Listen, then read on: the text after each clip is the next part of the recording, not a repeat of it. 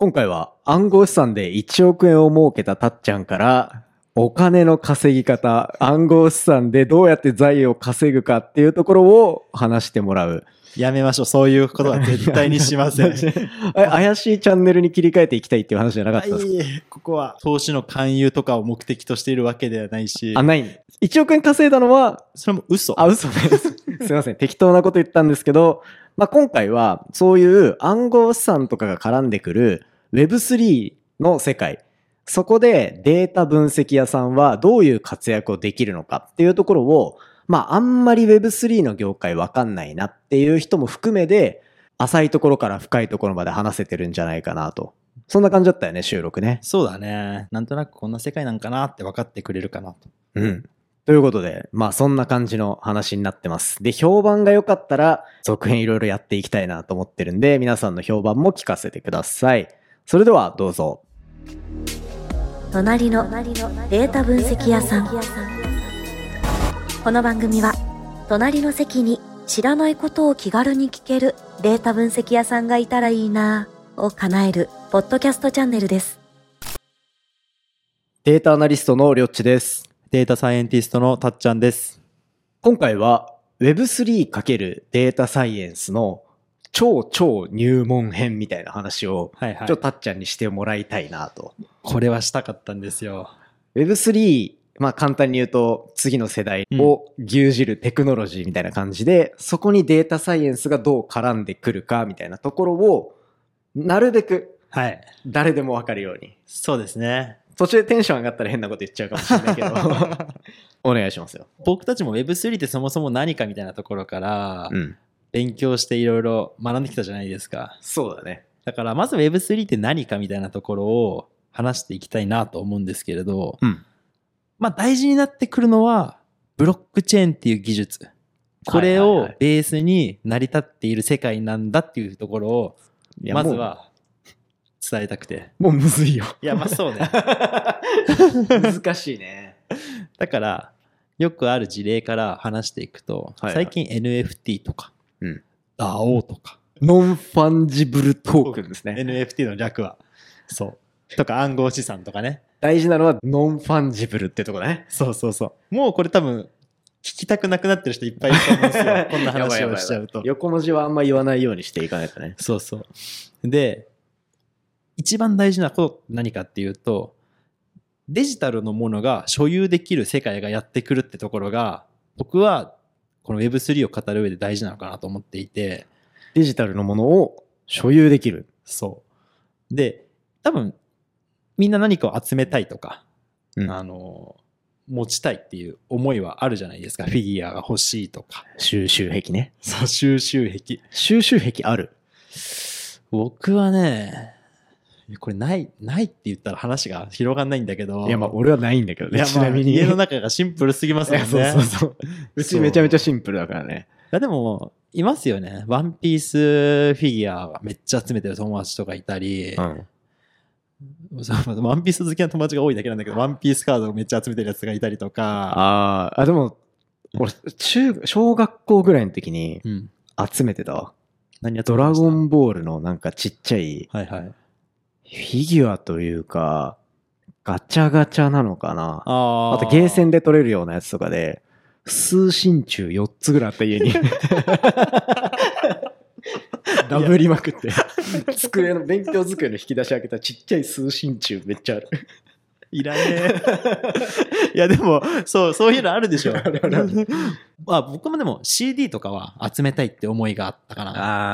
あ今って絶対いらないじゃないですかー、い。らないね。iTunes Music で聴けたりもするし、デジタルで全然聴けるんだけど、でも CD はやっぱ持っておきたいっていう思いは、当時はあったし、今今でも。では独占配信だから Spotify で聞いてますけどね。そうです。ちゃんとアピールしたことはいはい。っていうところで、まあ、何かしら持っておくってことに、ちょっと意味はあるのかなと思っていて、そうのん所有するっていう感覚を、これからの世界はデジタルでもできるよっていう世界がやってくるって。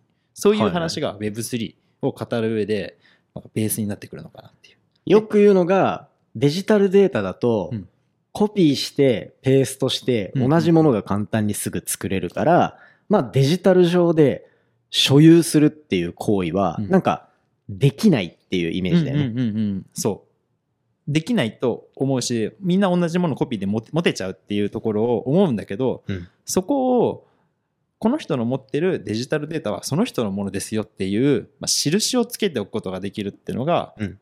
ブロックチェーンの技術を使うことでできるんだっていうのが、う。ん。そう Web3 の世界名前が書けるわけだね。デジタルデータに。そうそう、簡単に言えばもう名前だったり、ハンコを押すみたいな、うんうんうんその人の持ってるデジタルデータはその人のものっていうことが明らかになるっていう。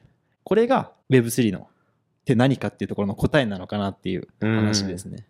多分 Web3 っていうといろんな技術が集まってこんななんとなくこんな世界ですよっていうのがあるんだけど僕が思う Web3 はデジタルデータを所有できるっていううんふうに考えている。何かしらだから存在の証明というか、うんうんまあ、所有も含めで、その人が持っている何かとか、そっていうなんか個人の証明をちゃんとできるような世界観っう。うんうんてことだよね。そういうことなんですよ。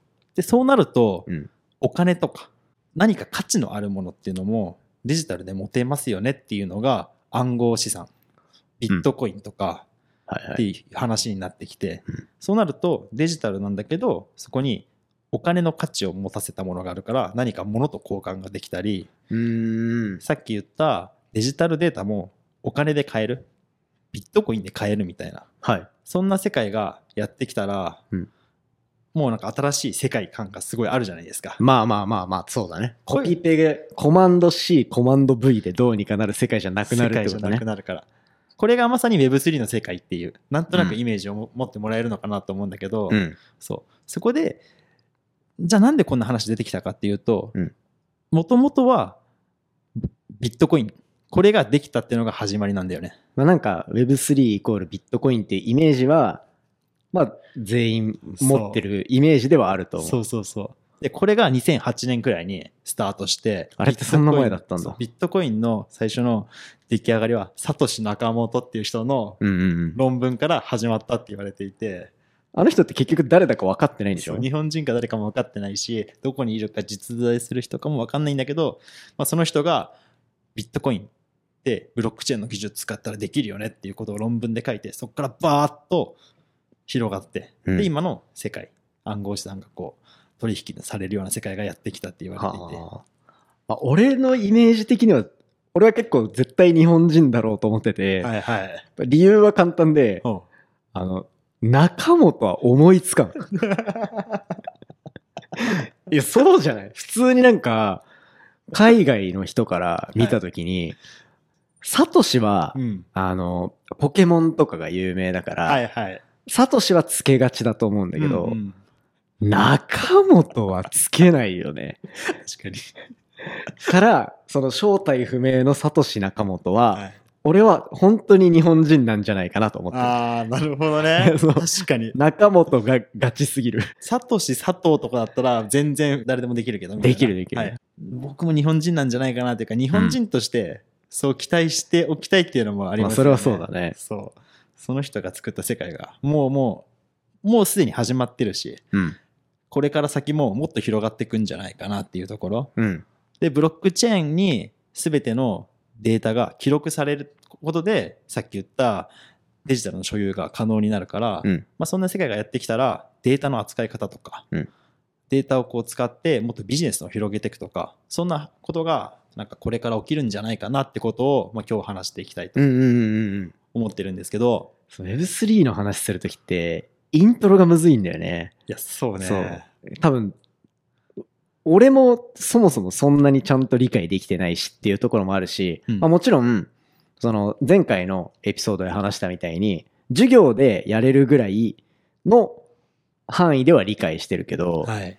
なんか Web3 っていう概念って、インターネットって何って聞かれてるとか、IT って何って聞かれてるぐらいのはいはい。抽象度の高さすぎて、なんか、何もわからない人も含めて全部話していこうと思うと、なかなかイントロがむずくなるっていう難しいですね。課題もあって。でもまあこれは、個人的には、もう他のポッドキャストに任せていいんじゃないかなと思うんだよね。俺らもいろいろ話せるっちゃ話せるけど、Web3 に関するポッドキャストなんてはい。他にはいっぱいありますから、確かにもっと詳しい専門の人いっぱいいますもんね。そうそうそう。俺、まあ、宇宙話っていうポッドキャストをうんうんやってて、まあ、それのおかげでいろんな人と喋れるんだけど、はい。まあ、ゲストに出させてもらったところで言うと、Web3FM っていう、うんうんうんまあもう Web3 系のポッドキャストとしては結構有名なところがあって、はいまあそこを聞いたりとか、あとはほろよい Web3。うんうん、僕も聞いてますね。うん。ほろよい Web3 はもう俺が作らせたと言っても過言ではないと 思ってるぐらいの、二人とも知り合いでもともと。はいはい。、で、もう毎回酒を飲みに行くたびに、いや、ポッドキャストでやってよ、みたいな。うんうんうんうん。どうせここで喋ってるんだから、これそのまま流せばいいじゃん、みたいなところで、スタートしてもらった番組とかもあったりするから、うん。Web3 なんぞやが、もうちょっと気になるなって人は、はい。もうそっち聞いてと。いや、まさにそうですね。でもまあ、なんとなく時代が変わるっていうところはあるよね。そう、これから多分変わるし、なんかどんなビジネスチャンスがあるのかみたいなうんところも、こうざわざわしてるなっていうのは、働きながら、仕事、会社にいながらも感じるし、あそう。だかあ。ら、まあ話題では出るよね、会社でも。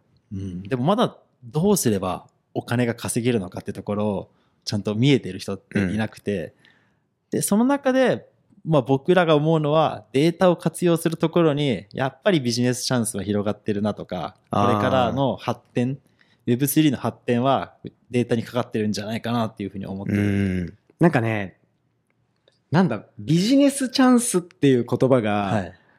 多分ね、なんか違和感を感じちゃう部分もはある世界だなと思ってて、もちろん Web3 わかんないっていう人の、に向けても含めで言うと、うん。やっぱテーマとしては、ディセントラライズっていう部分で、その、どこか中央集権じゃないみたいな話になってるから、つまりは、今で言うところの GAFA みたいな、はい。Google とか Amazon とか Facebook とかみたいな、なんかたくさんデータを持ってて、異常に稼いでるところをうん。生まないようにするっていう思想なわけじゃん。そうだね。から、なんか、ビジネスチャンスとかって言っちゃうと、もうそもそも、ミスマッチミスマッチ、うん。そう Web3 はそういう社会じゃないんだっていうところですよねそうね。だから多分会社で考えようとすると、うんうんどうしてもうまくまとまりきらない話が。壁にぶち当たってしまうんですよねら。資本主義だからさ、はいはいやっぱどうしても。で、しかも株式会社なんてさ、うん。もうお金を稼がないと存在価値のないっていうふうに考えると、まあむずいわけだよね。会社でやろうとすると。そうなんですよね。大体のビジネスとかって、ユーザーをいかに増やすのか。うんで。そのユーザーからいろんな情報をもとに、そのユーザーに適したサービスを作ったりとか、うんなんかレコメンドしたりとか、そういうところで工夫して、どんどんこう、ユーザーからお金いただくみたいなところでビジネスと拡大していくと思うんだけど、うん Web3 だとそれができないんですよね。そうそうそう。ユーザーのデータを収集できないというか、そもそもしないっていう、うんそういう社会。そうだね。だから、データをじゃあどうやって吸い上げるとかうん。っていうところから難しくなってきてしまうんですよね。そう。でも、そこに活路があると思って、はい俺らがずっと、ポッドキャストやる前にメディアを始めたっていうところが関わってくるんだよね。そのブロックチェーンに刻まれたデータっていうのが、まあ、オンチェーンデータって言われるんだけど、うんまあ、これから必要になってくるのって、そのオンチェーンのデータと、あとはオフチェーンって言われて、今までリアルの会社で取得できたようなデータ、この2つの組み合わせができることで、まあ、新しい価値が生まれてくるんじゃないかなと思っていて、うん。で、オンチェーンデータっていうのが、そのブロックチェーンのその人と人のやり取りとかで生まれるようなトランザクションのデータっうん。ていうのが、もう誰もが取得できるところに置いてあるっていう、そんな世界なんだけど、うん。ブロックチェーンに、基本的にはその Web3 の世界で何か行動をしたら、うんうんもうほぼ全て刻まれると思っていいぐらいの状態なんでね。そうそうそうそ例えばゲームの中でどこで買い物したかとかも、人生のログが全部刻まれちゃうみう。たいな、そうそうそうそう。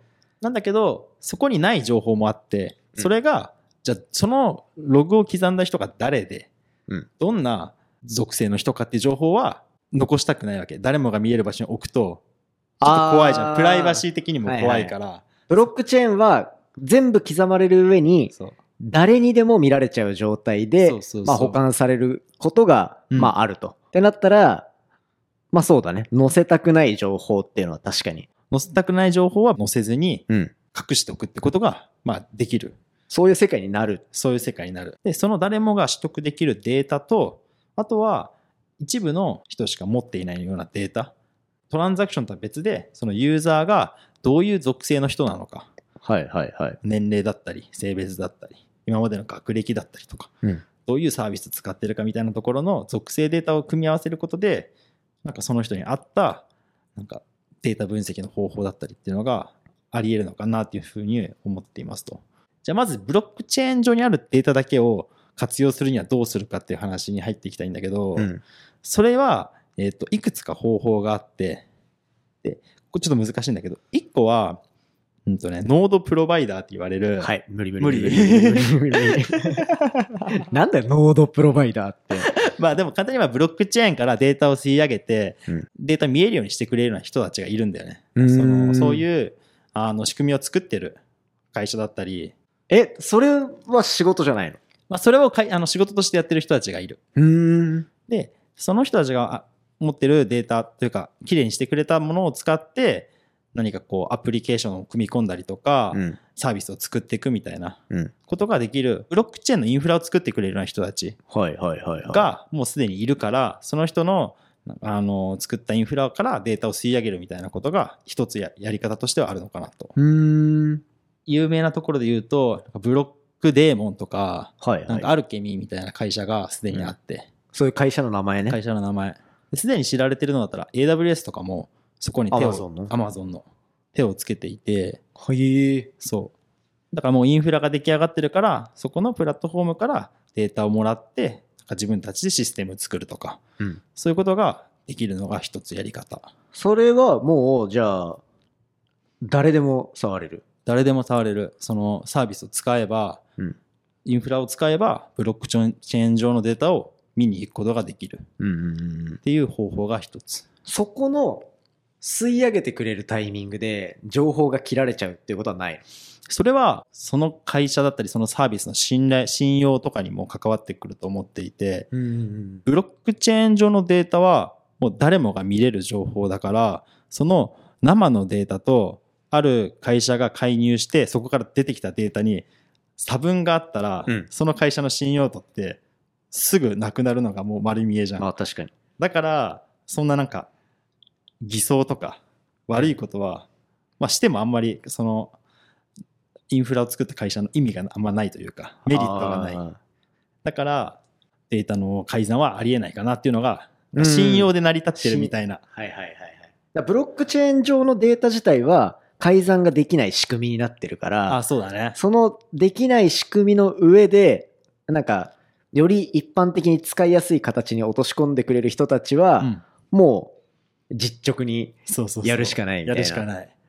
そっか、そこはそっか。そう。なんかもうその人たちに頼ってる時点で、みたいなとこもちょっとあるね、気持ち的には。まあそうだね。すべてがオープンな世界にはなってないかもしれないけど、まあただブロックチェーン上のデータでもものすごく複雑に絡み合ってて、うんただそれを使いたくてデータを見に行っても、もうどこに何があるか分かんないみたいな世界だから、うんそこをきれいに整備してくれる人がいると、まあ、その後のデータをこううまく使っていく人だ使いたい人たちはありがたいのかなっていう、えまさにインフラ作りをしてくれてる。その人たちが国で言うとこの政府みたいな感じだもんね。そうだね。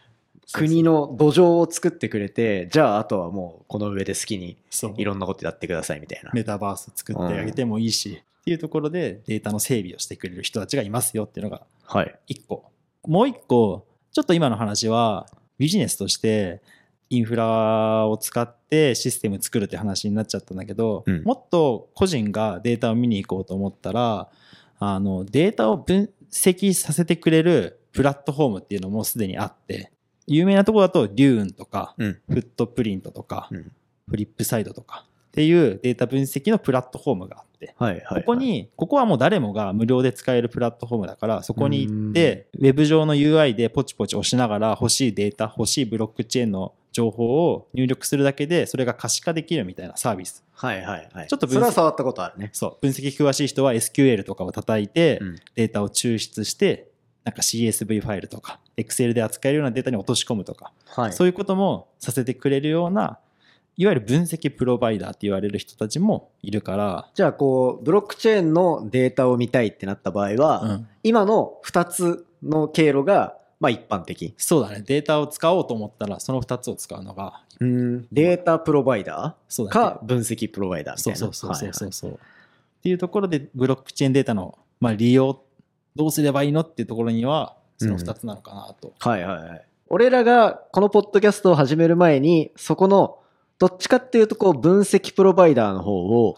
どう使っていくかみたいなのを、めちゃめちゃこう文字メディアとしてはい。やってったわけなんだけど、あれだけでもだいぶ見えることってあったなっていう確かにね。印象的にはあって、もうなんか、簡単に言ったら、あ、そんなとこまで見えるんだみたいな、はい会社でいうところの財務諸表とかも、月単位で見れる、週単位で見れるみたいな。ほぼリアルタイムでしたよね。うん。が見れるし、あと、俺これいずれポッドキャストで話したいなと思ってんだけど、なんか、Web3 の業界で出るサービスって、うんなんか詐欺まがいのうん。うん。サービスとか結構あって、うんうんで、それに翻弄された人たちって結構 SNS とかにめちゃめちゃいるわけよ。それのためにこう情報収集用にアカウント作って、一時期めちゃめちゃアクティブだったのに、あ、あの人たちもう見ないな、みたいな。うんうんうんっていうのを、その人たちは多分、流行りの匂いを嗅ぎつけてはい、寄ってきて、けどなんか、旨味を吸い取った奴らがいなくなったせいで、うんもう完全に損してるみたいな。っていうのが、まあ、言葉悪く言うと、俺はバカだなと思ってて、それをリアルタイムで分析したら全部見えるうん。確かに。し、だから、なんでこのタイミングでやめなかったの？で、もう明らかに見えるんだよね。まあもちろんその、終わった後に全部言ってるから、こっちは。はいはい。まあ、なんかズリージャみたいな後出しじゃんけんみたいなことにはなるけど、けどそういうのは見れる世界なのに、今少なくともそこでもがいちゃってる人は見てないじゃんみたいな。うんうんうんうん。芸能人とかでもいましたね。うん芸人とかで、ちょっと暗号資産で手出して、そうそうそう実は全然伸びてないサービスにお金投資してて、うん何億円損とか。あんなのは見ようと思えば見れるし、うん。ね、データ分析の素養がちょっとあれば。しかも別になんかプログラミングとかできなくても、ポチポチ押すだけでグラフが作れる今サービスってもうあるから。ん。あの、ルッカーとか、ねああいうレベルでできるね、うん、うん、そう。だからそれを見れば、あ、全然伸びてないじゃんみたいな。うんなんかあの人が言ってたことと全然違うなみたいな。っそうそうそうていうところもわかるから。普通の株だったらそれってわかんないんですよね。あ、そうね、わかんないね。そう。いつこの株が伸びるかとか。そんなの本当に専門家じゃないとわかんないけど、今の Web3 の世界だったら、リアルでその情報が見えるから、うん。その情報をもとに、本当に、あとは自分の判断だけで、あのそれを信じるか信じないかも、全部一時情報から判断できるっていう世界はすごくいいなとそうね。思いますね。俺、データ、Web3 のサービスは正直あんま興味なくて、うんうんうん。だからもう収集癖もさっき言ったみたいにないし、は いし、そのなんか一攫千金みたいなのも、なんかあるじゃん。ブロックチェーンで送り人になりましたみたいありなますね。話とかも、まあ確かに羨ましいは羨ましいよ。はい。けど、あんなんもうさ、無理じゃん。俺そういうの、あの、運とかで当てれないタイプだから、はいはい。もはいう諦めてて。で、ただ、そのなんかみんながすげえいろいろ言ってるやつのデータが全部見れるっていうのにはめちゃめちゃ魅力を感じてて。だって、今まで見えなくて当て勘でやってたところが、うん今全部丸裸になってる上でって、なんかそんなギャンブルによったうん行動をしなくて済むわけじゃん。そこを、なんか、なるべくいろんな人に俺は知ってほしいと思うんだよね。そうブロックチェーンのデータ見れるよみたいな。なんか今までどうせそういうのって企業秘密って言われてたデータがうん。全部公開されてるみたいな。結構すごい状態になってるはずなんだけうど、んうんデータサイエンティストとかデータアナリストが興味を持たなすぎてる。うん 確かに。本当に許せない。あとはもうそういう世界が来てることをちゃんと認識してる人もいないですよね。うん。少なからず僕も知らなかったから、どっちがすごい熱で、見ろよっつって、うんこうやってやるんだよっていうことを熱弁してくれなかったら全く知らない世界だったから。ちょっと今になって会社とかで聞かれるし、メディアとか作っといたおかげでとか、そう、こういうの興味あるって言ってただけで、結構いろんな人から声かかるし、はいはいはいはい。で、しかも、まあそういうの、別に逆に言うと、それで声かけてくれる人って Web3 めちゃめちゃ詳しい人だったりするから、うんうん。別にあなたがデータ分析とかの力をつけた方が早いと思いますけどみたいな人からの方が声かかったりするから、うんうんうん。なんか、それこそ前回のエピソードで話したデータサイエンスは教養だよみたいな話とかもそうだけど、もう別に全員が見れるようになっといた方がうん。確実に明るい未来が待ってる世界だなとは思ってんだよね。騙される人がまずいなくなりますよね。いなくなると思うけどね。そう。そう、俺これいろんな人とブロックチェーンの分析になった時に話すんだけど、うん言うて取れないデータとかもあるじゃないですか。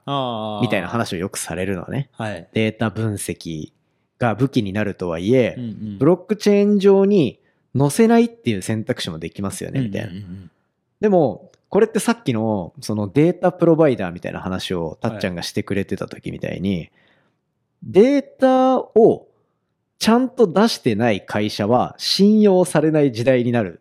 ああ、なるほどね。から、ブロックチェーン上で全部見れるはずのものの一部が、ここの会社のこれって見れないみたいな状態になってると、確実に隠してるうん。ことになって、Web3 の思想から反するというか、ブロックチェーン上に載せれない何かをしてるってことになるから、別にそこは使わなきゃいいっていう話。そんなサービス使わなくても、どうせ他の人が同じサービス出してくれるんだから、はいはい。よりユーザーフレンドリーにというか、んんうんデータフレンドリーにちゃんと全部オープンにしてて、ってなれば、まあちょっとうまくいってなさそうでも信用はできるからみたいなところとかで成り立っていく世界なんだろうなみたいな。今まではそれこそ GAFA が握ってたんだけどこれからは自分たちがどこのサービスを使っていくかっていうのをまあ判断していくし、その会社のイメージとか信用とかをもとになんか選んでいける世界がどんどんやってくるっていうふうに思いますよね。そう思うね。間違いないんですよね。だからこれからの Web3 業界、うんまあ、どうなっていくかみたいなところにまあ踏み込んでいくと、なんか最近僕がまあ会社とかで、じゃあ Web3 で何かやりたいんだけど、どうすればいいみたいな相談とかああったりするんですけど、Web3 のデータを会社で使うのはハードル高いな。で、大企業になればなるほど、うんそこの敷居高いなってすごい思っていて。そうね。そう。そのさっき言ったそのユーザー抱えるビジネスモデルをもう昔からずっとやってきてるから、その思想って抜けなくて、うん。Web3 の全く逆のユーザーフレンドリーに何でも公開していこうっていうところのなんか意識の転換が会社の中でできる人何人いるかっていう話。うん。で、それをじょ、まあそうだねそう、経営層とか上位の人に伝えていくと、何言ってるんだこいつみたいな。まあその人たちは、Web2 での経営ノウハウがものすごい人たちがやっぱ集まってるわけだから、そうだね。まあそうもなるし、うん。誰も思いついてないから何にもなってないっていう解釈の仕方もできるよね。ああ、まあ確かに。本当はなんかキラーコンテンツみたいな、いい感じに混ぜる方法があって。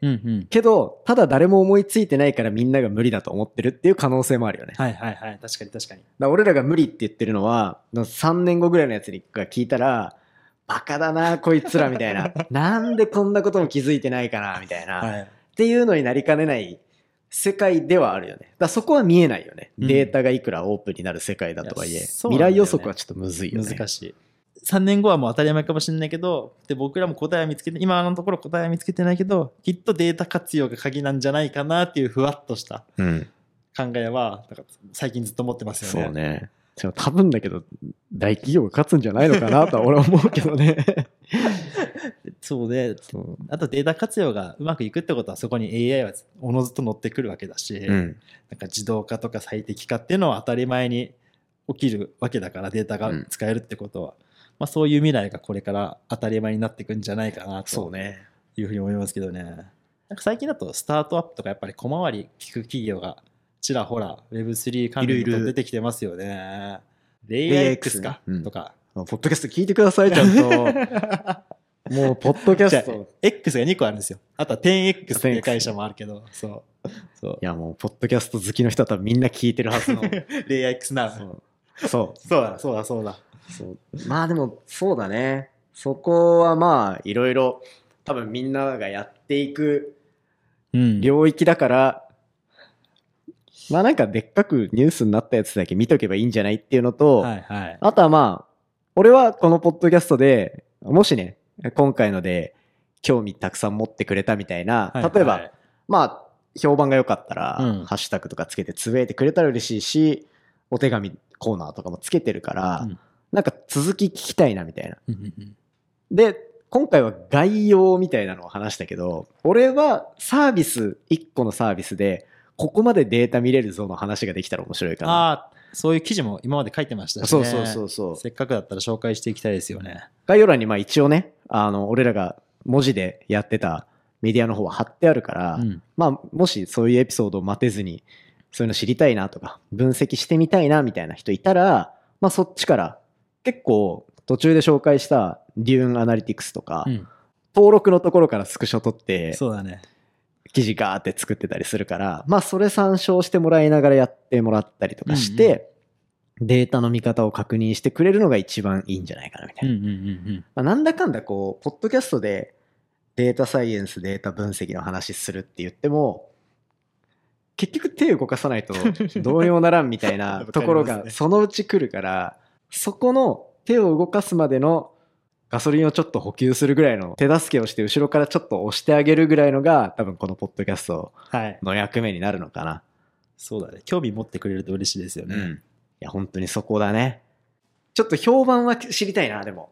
そうですね。こういう、この話興味があるかとか、うん。なんか、リアクション気になりますね。俺らはしたい。うん、したいですね。まあ、なるべく、こう、未来っぽいところで、まあ、しかもさっきこう、前回の話でも話したみたいに、俺はもう、大学生にも、その、ブロックチェーンの分析の話を、うん。もう授業として教えるって決めて、シラバスにも書いてるぐらいだから、まあ、そこでどんな話するのかとか、まあ、そこって結局大学1年生でも分かるようなはい。ところまで落としていってるから、まあ、そこの話とかね、できていけたらいいんじゃないかなっていうのが、まあ、今後の？そうですね。やりたいところ、ポッドキャストで。もっと話していきたいですね。そう。ね、やりたいね。うん。だそれを話していくとか、話したいっていうところのモチベがあるから、俺らも手を動かせるみたいなところもあるから、うんうんちょっとそういうね、好循環を作っていけたらはい。結構面白い感じかなというところで。そうですね。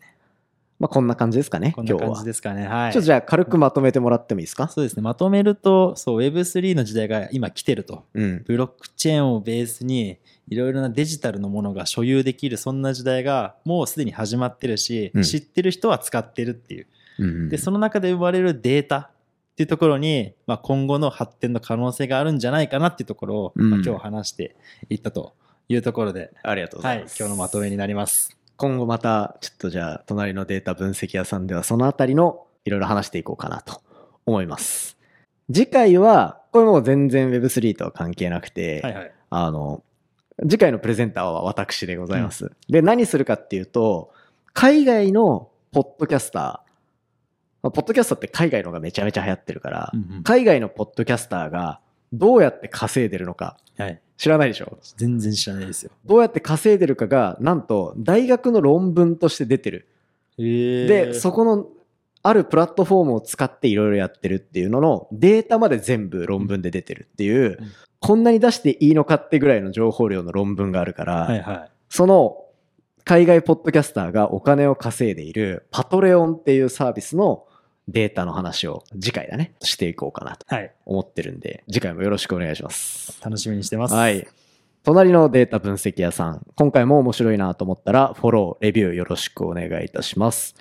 番組の感想や質問は、ハッシュタグ、隣の分析屋、隣のがひらがなで、分析屋は漢字でお願いいたします。また、概要欄に貼ってあるお手紙フォームだったりとかでコメントをお寄せいただけたら嬉しいです。それではまた。バイバイ。